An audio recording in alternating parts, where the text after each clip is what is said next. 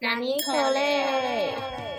耶！欢迎来到我们纳尼可雷的第七集，我是何瑞，我是许瑜，又来到我们每周一次的纳尼可雷，要来分享我们的无言的事情，那还有大家的投稿。那讲到这个何瑞，我跟你分享，我会有一个朋友，嗯，因为他没有办法一心多用，所以他每次会在礼拜一我们一出新的集数的时候，他就会。拿着耳机，然后坐在床上听完那二十几分钟，再去做别的事，真的很伟大哎！我有一个朋友也会这样，而且他还会马上回说什么：“这集谁谁谁也太衰了吧，或是什么这集的衬乐怎么有点大声？我要来自首，就是上一集。”我就想说，我都听出来了，完蛋，他们一定也听得出来。就我那天在剪的时候，实在是太想睡了。我每次剪南尼口雷都超想睡，就是刚开始在剪我们各自的赶稿的时候，都边剪边觉得蛮好笑的。因为我们这个是分轨录制，所以把大家合起来的时候，就要重新对那个时间轴或什么的，拼起来的时候就觉得。好想睡觉，好想睡觉，而且那时候通常大概已经十一二点之类的。然后因为我最近比较规律生活，所以那个时候就很想睡觉，辛苦了。对我一定要早点开始剪的，因为我们通常快乐时间都在周间就把它剪完，然后那个拼起时间轴的那个，因为比较痛苦，所以都拖到很后面才做。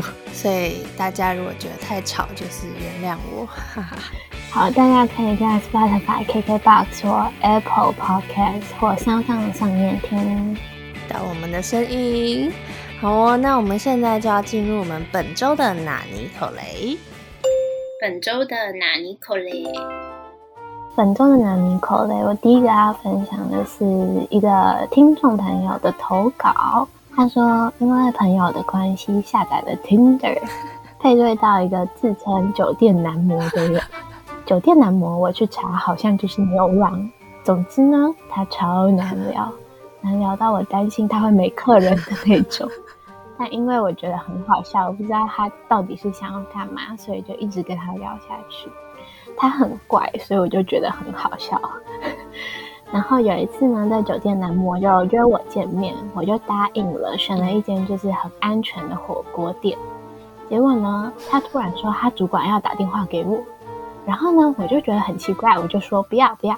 然后他就一直问说啊，只是接个电话而已，我又不会骗你。我还是说不要。然后后来呢，我就觉得他是要骗我去消费，骗我点他的台。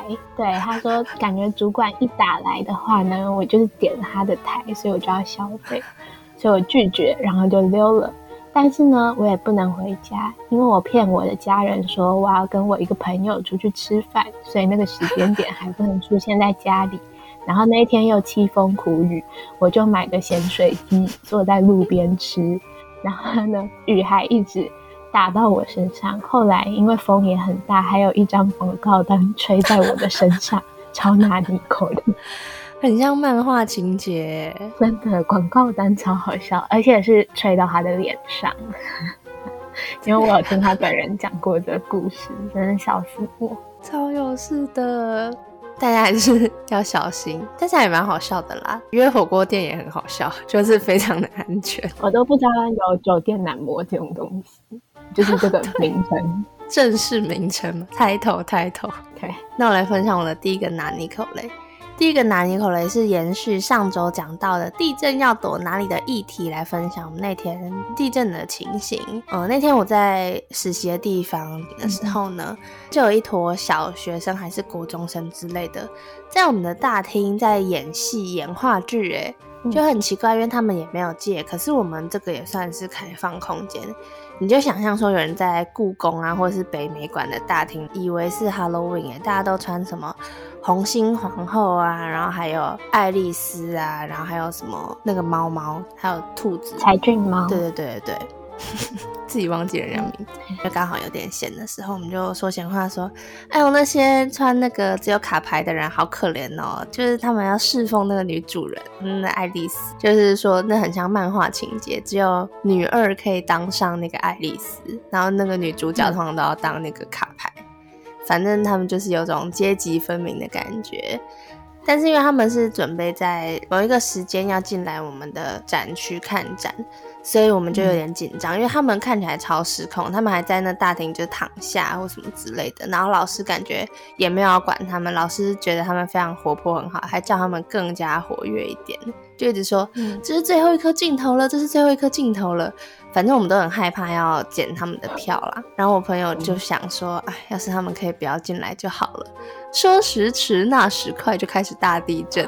他们就开始其实很紧张，但是我觉得，毕竟活在台湾这块土地有点久的人了，所以他们幸好就是没有尖叫，所以就躲到那个我们的咖啡座下面。但是咖啡座也都被他们整个占据住了。反正，唉，他们就是有点奇怪。托地震的福，我们后来就顺利的送走了他们，因为我们的展品都掉下来不能展了，所以就说啊，那我们下午的展都没有喽。然后他们就顺利在中午左右的时候拍完片，所以就走了。最后我们就不用送他们进去，还早下班了。就是地震带来的因祸得福，但有点难，对，超奇怪的。那讲到因祸得福，就让徐来分享他托福的事情。谢谢你还帮我做一个 link。对，好，那我要讲前几个礼拜去考了托福，然后大家知道考托福要记得带护照吗？嗯，好，总之呢，你那时候要进去的时候就要排队，然后工作人员就会在前面，然后呢，他就会说，呃，同学，请你把口罩拉下来，然后护照给我。然后就会像海关那样，就是对你护照上面的脸跟你的脸这样。我前面三个人都是这样，就是护照给我，口罩拉下来，OK，你可以进去。然后到我的时候呢，他就说护照给我，口罩拉下来，然后就照做。他就突然盯着我的脸很久，又在盯着那个护照看了很久，又在盯着我的脸看了很久。我心里想说，阿吉玛是安坐，他就有一点疑惑，然后怀疑的表情。那嗯，你可以背出你的。身份证字号后四码嘛，然后因为我一时之间还想不起来后四码，所以我就直接从头背到尾。然后呢，他就说：“哦，好，可以进去。”我心想说：“ 我是多丑或多不像，真的好失礼哦，有个悲伤的，真的很难你没关系啦，至少你还是顺利进去考试了。”那我们现在来分享第二个我的纳尼口雷，是一个关于在厕所被关灯的小小纳尼口雷，但是也是一个很震惊的事情。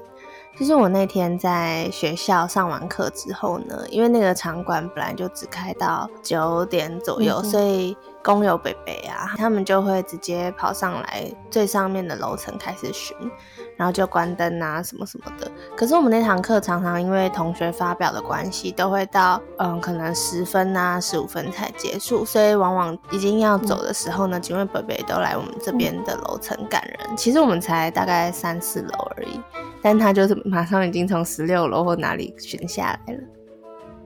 所以我就先去厕所，结果后来就被关灯了，然后就忽然很黑很黑的，因为他也把走廊那些灯全部都关起来了，就只剩下我们班教室还亮着。天哪！然后就 那样呢，这样子，这很像少年漫画的情节。你应该要跟男主角一起锁在学校。我以为你说镜子要跑出轨，幸好没有恐怖漫画。好，我朋友就非常的厉害，他就未雨绸缪，拿出了手机就开了手电筒，他就从我隔壁间然后就开。其实我那时候还没有很确定他是我朋友，因为他听到我说那也要那的时候，他就稍微笑了一下，我想说嗯，听起来声音蛮像我朋友的，我就觉得 有你真好，你懂吗？我懂，如果是我会有点怕。对啊，因为有开灯的关系，才找得到卫生纸在哪里，然后什么冲水的地方在哪里呀，然后还有出去什么洗手台啊什么之类的，反正都是靠他。后来我出去之后呢，我就帮他开了厕所的灯，对，就是做一个礼尚往来的关系。没错，他就可以把手电筒灯关掉了。然后我们最后离开前的时候，还非常的善良的帮警卫把灯关掉。我们回到教室的时候，还在那边等待我们，因为同学可能都走了，剩下我们几个。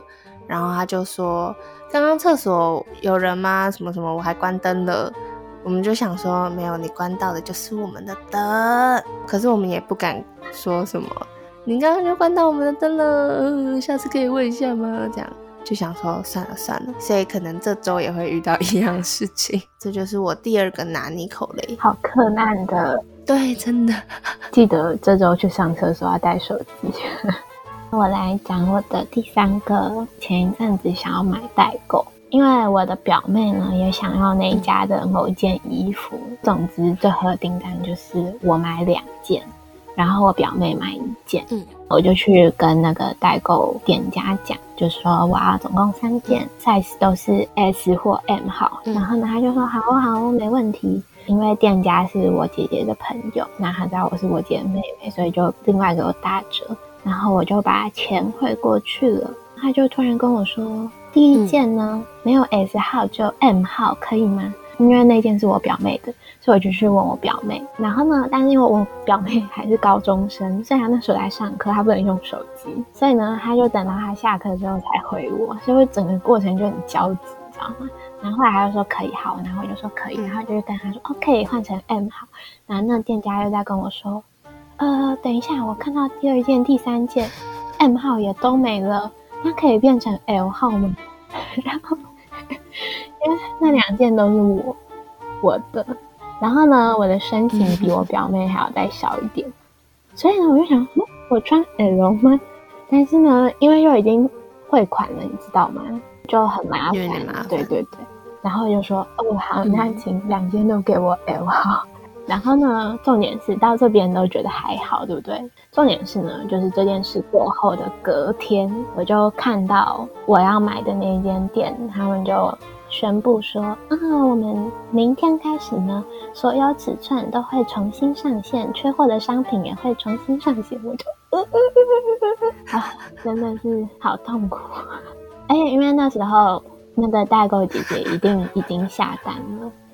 所以你也不好意思再叫人家改来改去，而且他还要给我打折扣，嗯，然后就觉得，呃，你为什么要在这时候重新补货？不要，好悲伤的故事哦。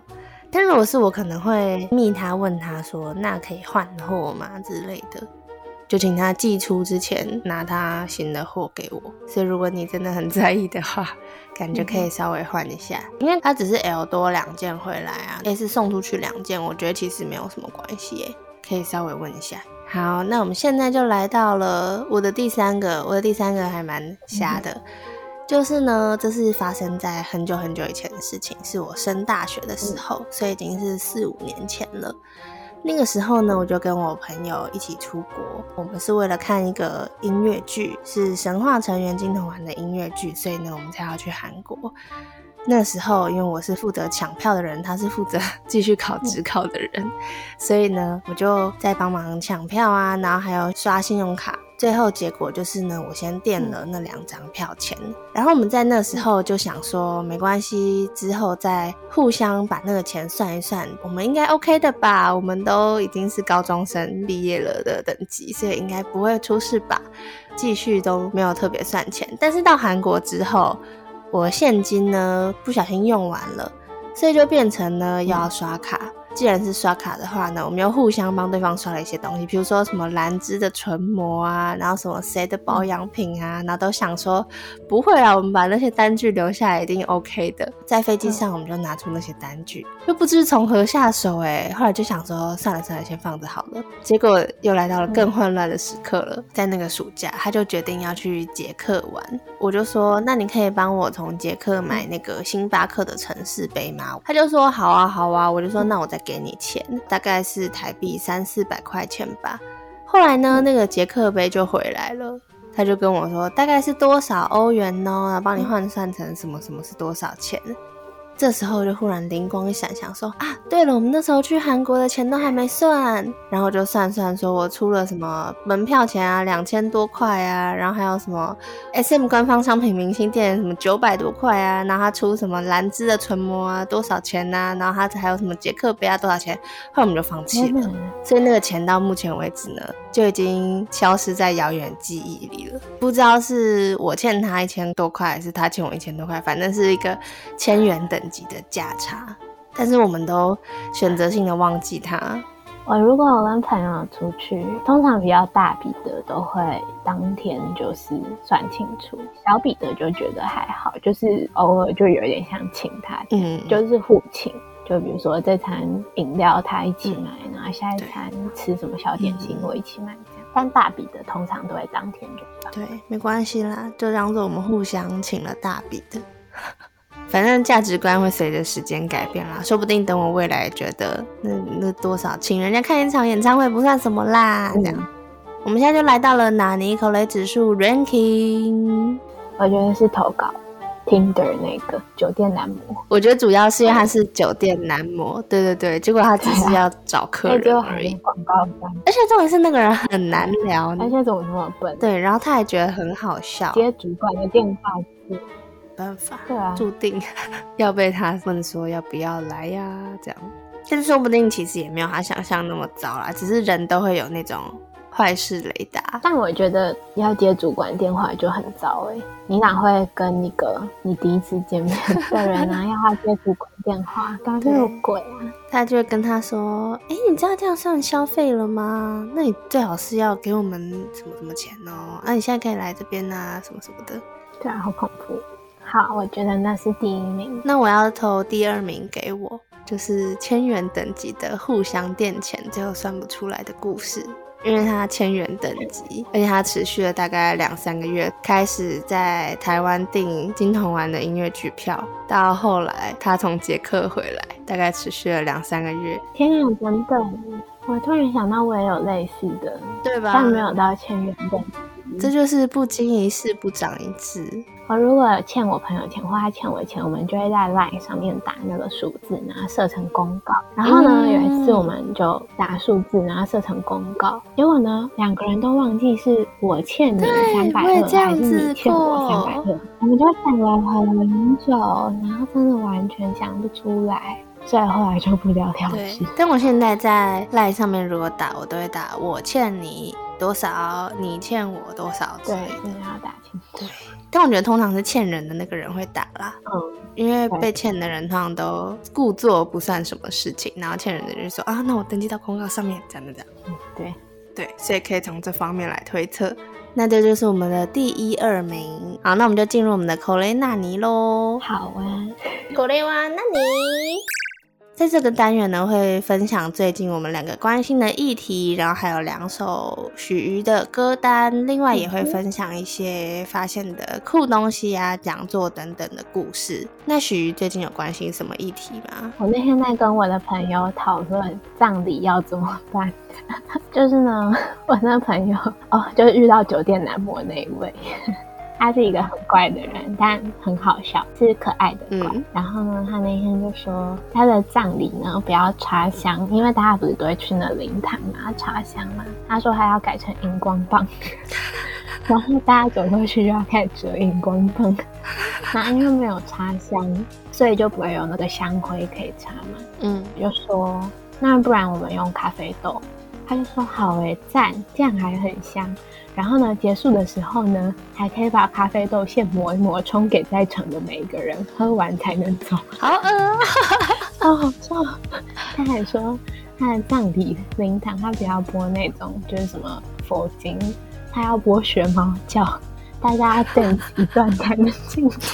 以前还跟我说，他以后如果死掉的话，他的灵魂一定会坐在他的灵堂上面，看哪一个小婊子没有来参加，他就要去托梦。你不来，我来。对，这好像不算什么关心的议题，只是鬼话的。好，那我来延伸这个议题好了。其实大家知道呢，灵骨塔应该算是近十几年、二十年比较流行的一个方式嘛。它也是刚开始受到很多争议。嗯，那现在有推出新的丧葬模式，就是像花葬啊、树葬等等的。就是呢，如果你是过去从灵骨塔这边移出来，你现在可能已经有一些开化的心灵了，所以你愿意让你的。祖先，或是让你的父母亲啊、祖父母可以到花葬、树葬的话，就会退你钱哦，他就会给你大概五六万块的补助。所以呢，如果你是现在有机会选择树葬或花葬的人，就可以得到五六万块。灵骨塔那边搬出来的话，你也可以再拿到一笔相应的钱。所以这就是小资人必须关心的丧葬模式的话呢，就赶快去关心一下，因为他现在在推广的话。就会有很多不一样的折扣哦。我现在很像丧葬社的人员，反正就是分享给大家，因为我自己觉得花葬还不错，仅就是放在二斌他自己的一个空间。然后那个地方呢是花圃，所以你就可以被撒或是被埋在里面，就感觉也蛮可爱。因为它之后就会长出一朵花，可能是什么郁金香啊，或者是玫瑰花等等的。我觉得那个花搞不好还可以自己决定要种什么，别样的浪漫啦，大家可以关心一下，就是不要觉得一定要用什么形式，可以随时转念思考。没错，像我就想要海葬。但海葬好像比较麻烦，要先申请。对，它好像有点违法。对对对，不然你就去公海啊。很多人那个庆祝生日都会跑到坐游艇，哎。对啊，现在人好分析哦，我都想说他们哪来的钱？真的。而且重点是呢，如果你海葬的话呢，大家如果要庆祝你的名旦，也可以去海上。嗯，先不用，没关系。反正就是这样子，跟大家分享不同的葬仪的方式。那我现在来分享一下我的 playlist。嗯，第一首是 Troye Sivan 的《Could Cry Just Thinking About You》。嗯，是蛮新的歌，是今年的歌，是一首悲伤的歌，但是我觉得很好听。但因为他的所有歌我都觉得很好听，因为我是他的死忠粉丝。那你可以分享一下这首歌。大概在讲什么吗？在讲他失恋的事，因为我是死忠粉丝嘛，所以我知道他的前男友是谁。他们其实在一起蛮久，我两个人都有在 follow，听的时候就会一直自动带入。哦，他应该是在讲哪一位？好悲伤。第二首呢？哦，是何瑞也知道的一个日本的乐团叫 Sekino Owari，对，就是世界末日。然后他们有一首歌呢叫 Blues。在内心都偷偷翻译成横滨蓝调这样，应该就可以这样翻了。对，但他们好像都喜欢用英文，因为他们的英文很好啊。对，这也是一首失恋的歌，就是会回忆起他跟他就是在横滨的时候，海风吹来呢，又回忆起他跟以前的恋人的过往这样。虽然歌词是那样，但我觉得它的曲调是很轻快的，而且你也知道，他们这乐团主唱的声音是比较温柔的那种，所以听起来其实不太像什么失恋的歌，然后我觉得超洗脑的，我很爱，大家刚刚知道。那我分享一下他们主唱的故事，就其实他们蛮多创作都是由主唱或者是钢琴手来做一些创作。主唱还蛮有才华的原因，也是因为他蛮多心灵上面的困扰，就像徐玉一样，哈哈哈哈哈。因为他那个时候去国外留学的时候，他非常的不适应，所以就因此有一些不舒服的。他回到日本之后呢，就开始跟着他的乐团呐，然后一起创作等等的自我疗愈的。自我审视的这种过程，就是他在乐团里面的状态。嗯，钢琴手是那个女生，对不对？对对对对对。她最近生了宝宝，哦，就是在带小孩那样，然后她会在她的 Instagram 上面分享，我觉得蛮有趣的，因为她会用日文跟英文一起分享。嗯，对他们那团的语言都还蛮厉害的。那我来分享。动画作品是蓝色时期，就是 Blue Period。这个你可能许有听过，但它其实当然是漫画起家的。可是我觉得我没有太大的资格可以分享，因为其实我没有看，我只有看漫画的前两话而已。因为我是个人对于会产生心灵暴击的东西非常的抗拒。我是非常保护自己的一个人，所以我害怕看了那个之后会对于现在的生活产生怀疑，就觉得好像应该也要去追梦啊！如果那时候读复兴美工会怎么样呢？啊，如果那时候读北医大台大会怎么样呢？就害怕会有产生这样子的想法。所以呢，我就非常的逃避。对，直到上次，因为有要修一堂课，拿的作业就是要看这个漫画哦。对，就是这样子分享给大家。它是一个关于画画的故事，里面有很多啊关于艺术大学的专有的故事啊，然后还有如何考入艺术大学，算是蛮真实性。听说非常棒的，因为作者本身也是艺术大学之类艺术背景出身的，然后。在漫画上面呐，或者是动画上面，都那个作画的状态都还不错。但有人说动画多少看起来有点穷啦，就是你懂的，可能动的不太顺啊，或什么的。但是颜色还有歌曲啊、配乐等等都是 OK 的，所以。就是推荐给大家，如果你对现在的生活还蛮满意的话呢，就可以去看。那、如果你对你的生活没有很满意的话呢，就可以跟何瑞一样，先逃避，保护好自己的心灵状态啦。对，没错，我也是。我很早之前就知道这一部，但是我并没有去看，因为对，等我心灵强壮一点再去看。刚讲到这个有关艺术大学，有一部蛮老的叫《蜂蜜幸运草》，那部我好推，它也是有关，就是一群在艺术大学里面的学生，他们里面就有讲到，我觉得应该是每个人都会遇到，就是生命中会有很。迷茫、很彷徨的时期，就是一些非常现实的事情。里面就是有稍微讲到，然后我超爱那一部的，我一直好想买，但是因为它实在是太久以前了，买不到。这就是我们的刻苦铭心的分享。大家如果有想要做什么事的话呢，就赶快去做吧。虽然我们这样讲一讲，还是没有去做，但总之，说不定有一两个人就会因为我们的话，所以去做。赶快去尝试一些有兴趣的事情，我觉得应该都不会后悔了。这就是今天的 c o l e 那你很像心灵鸡汤的毒鸡汤。对啊，对，突然变成毒鸡汤。没错，那今天的纳尼口雷也就在这边结束喽。那任何事情都可以跟我们投稿啊，私讯我们的，随时欢迎。那今天就到这里啦，拜拜。